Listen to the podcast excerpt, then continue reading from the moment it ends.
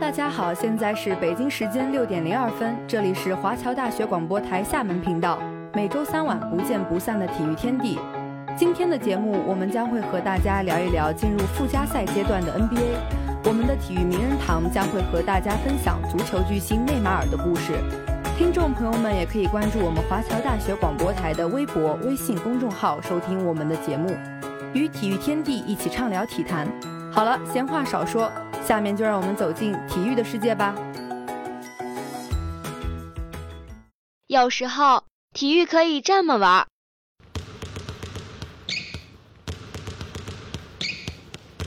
有时候体育可以这么玩。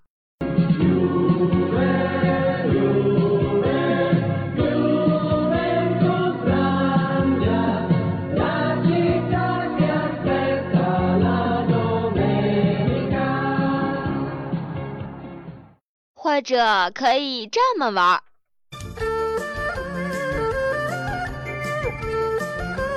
哎，停停停停停停！好像有什么奇怪的东西混进去了。哦，没事没事，只要有亮点，随便你怎么玩。接下来就是体育秀秀哦！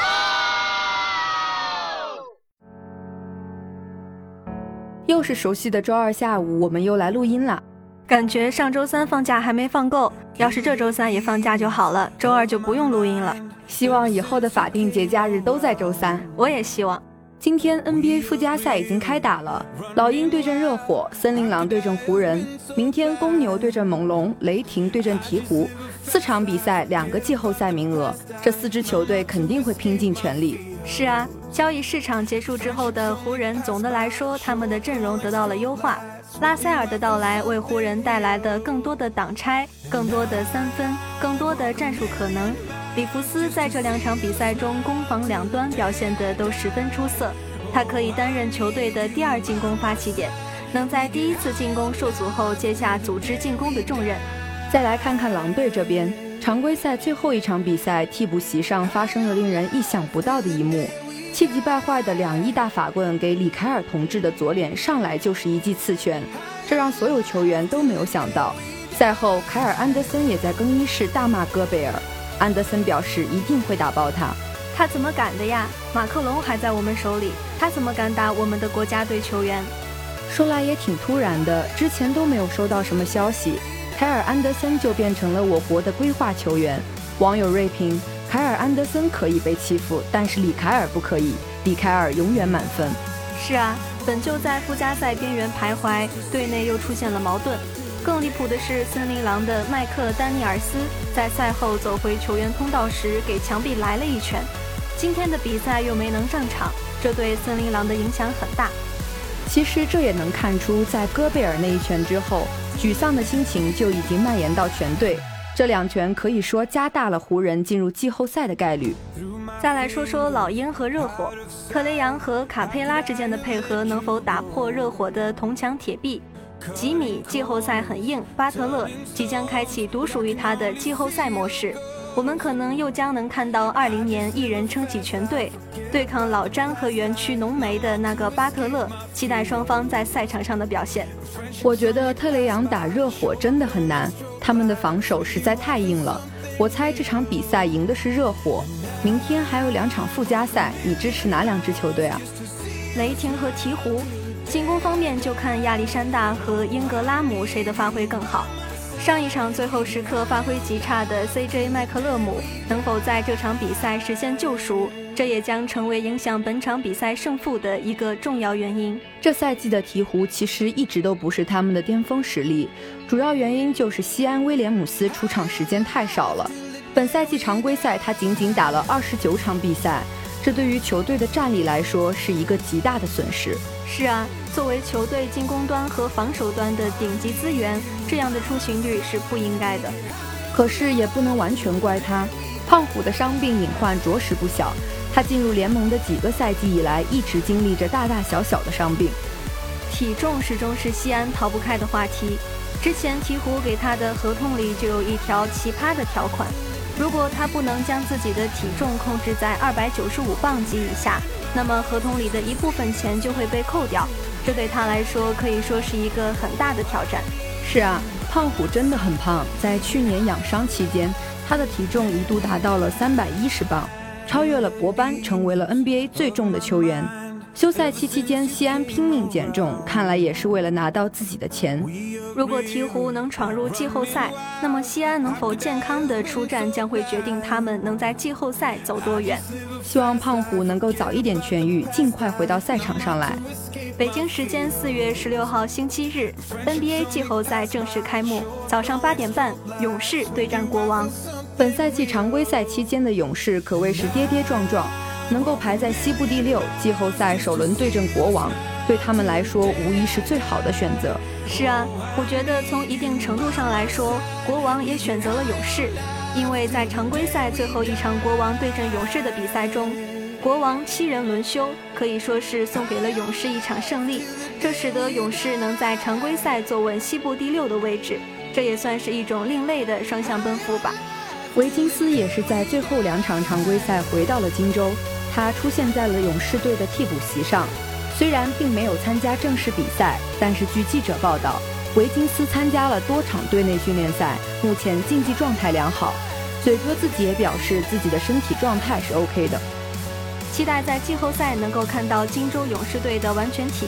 金州勇士能否在今年成功卫冕，让我们一起期待吧。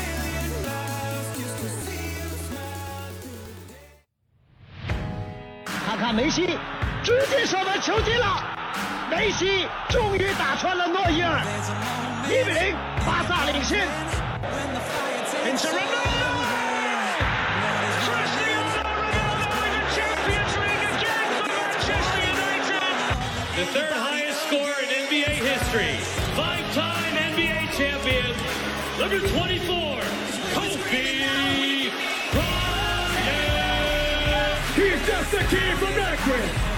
from the LA Lakers, LeBron James。见证巨星冉冉升起，关注比赛精彩瞬间。这里是体育名人堂。足球应该是一台十一人组成的精密机器，还是一场属于人类的舞蹈？欧洲滴水不漏的训练，不停吹鼓的现代足球，真的是足球最初的意义吗？内马尔·茹尼奥尔，一九九二年二月五日出生于巴西圣保罗州，巴西足球运动员，司职前锋。他曾经被看作梅罗之外的世界足球第三人，球技一流，充满桑巴的灵动。他的职业生涯毁誉参半，有人讽刺他是个炫技的小丑，侮辱了桑巴足球；有人称赞他是最后的桑巴舞者，他的脚下有最初足球的样子。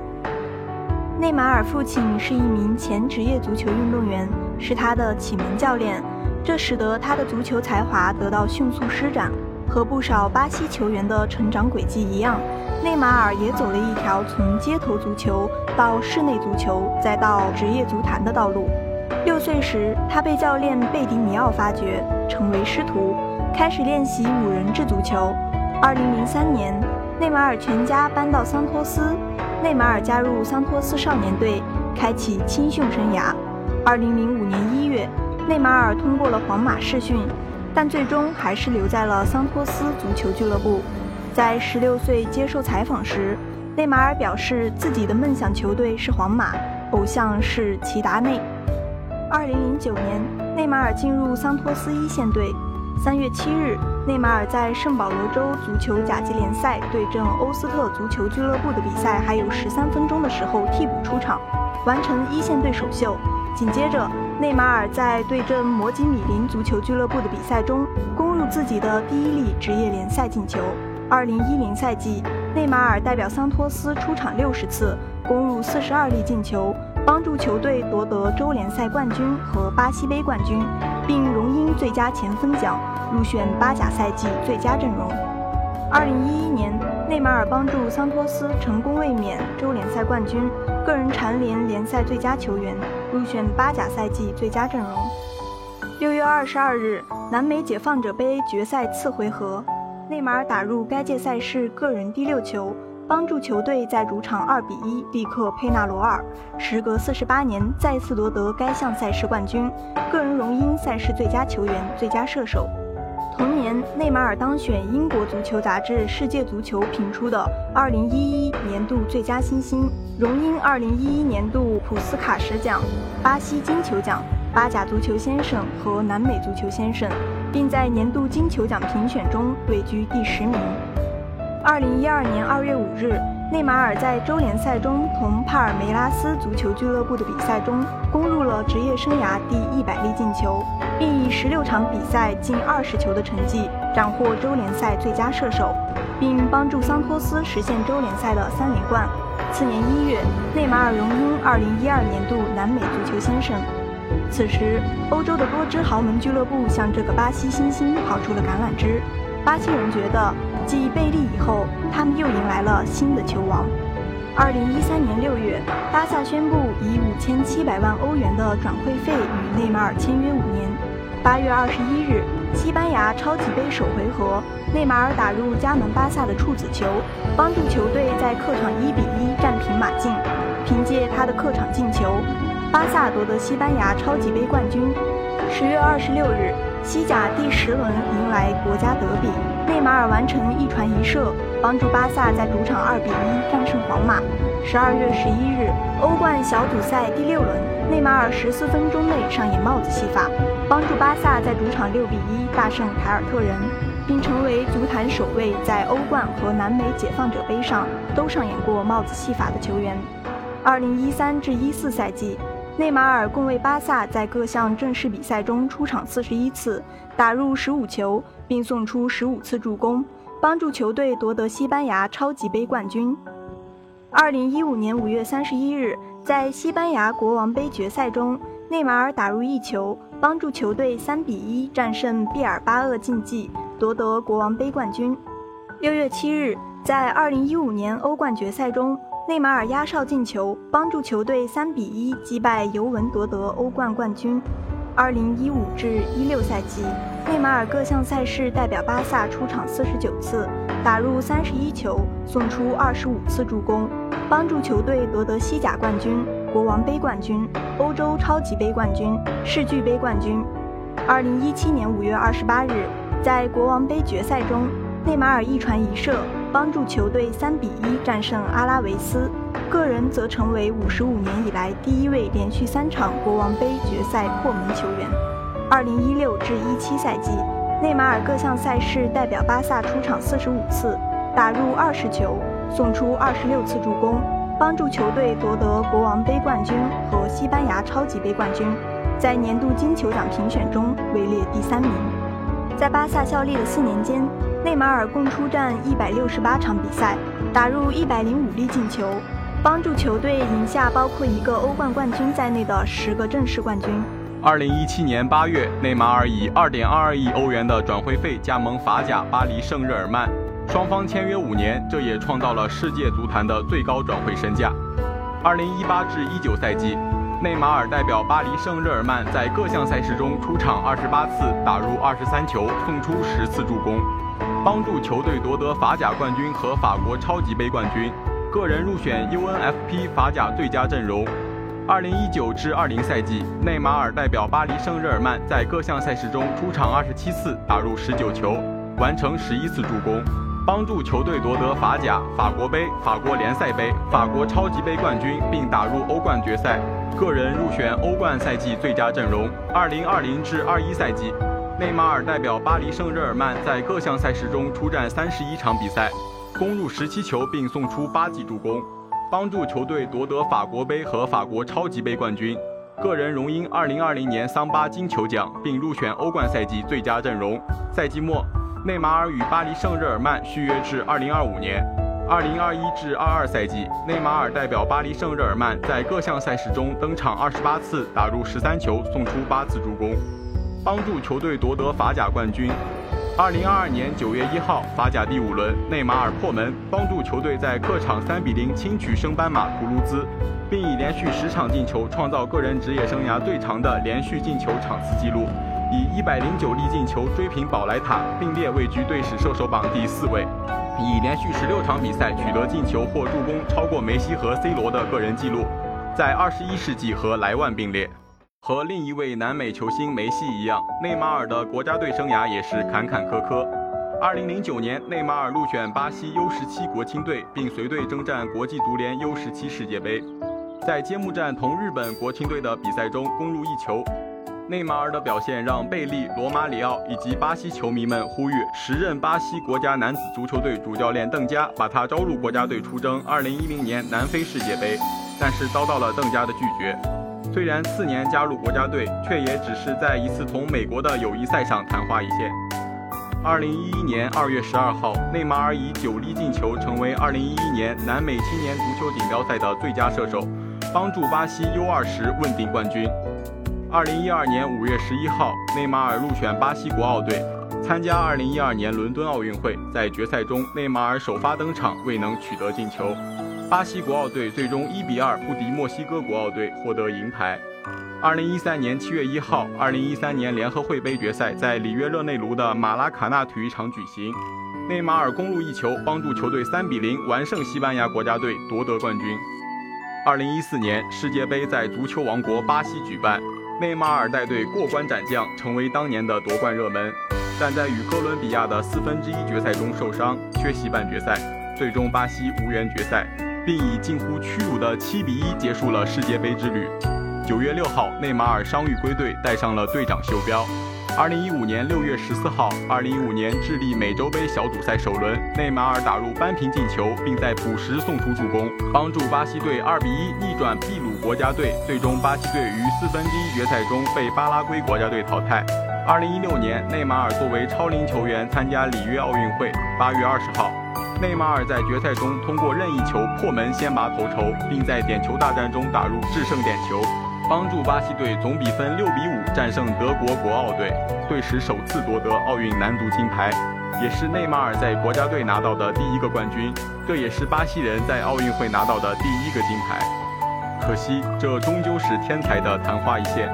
二零一八年七月二号，世界杯八分之一决赛，内马尔铲射破门并贡献一记助攻，帮助球队二比零战胜墨西哥国家队。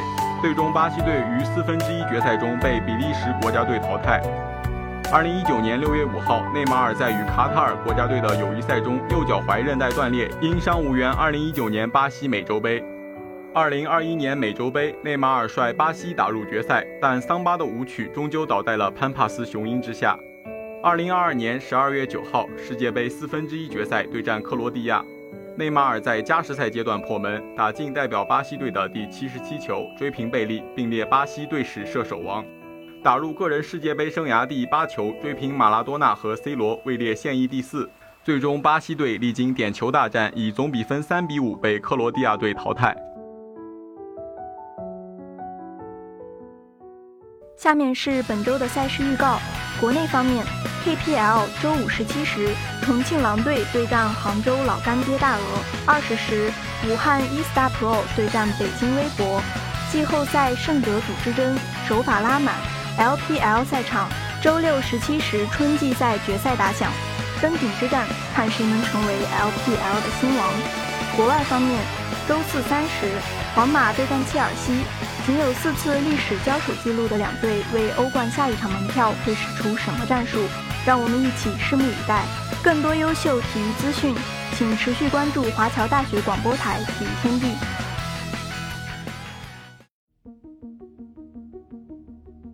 好了，以上就是本期体育天地的全部内容了。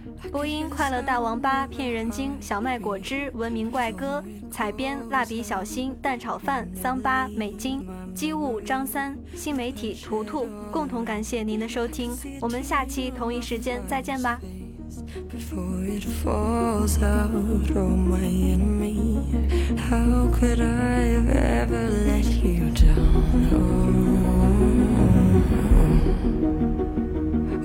These trees us grow, cut our teeth and make our bones.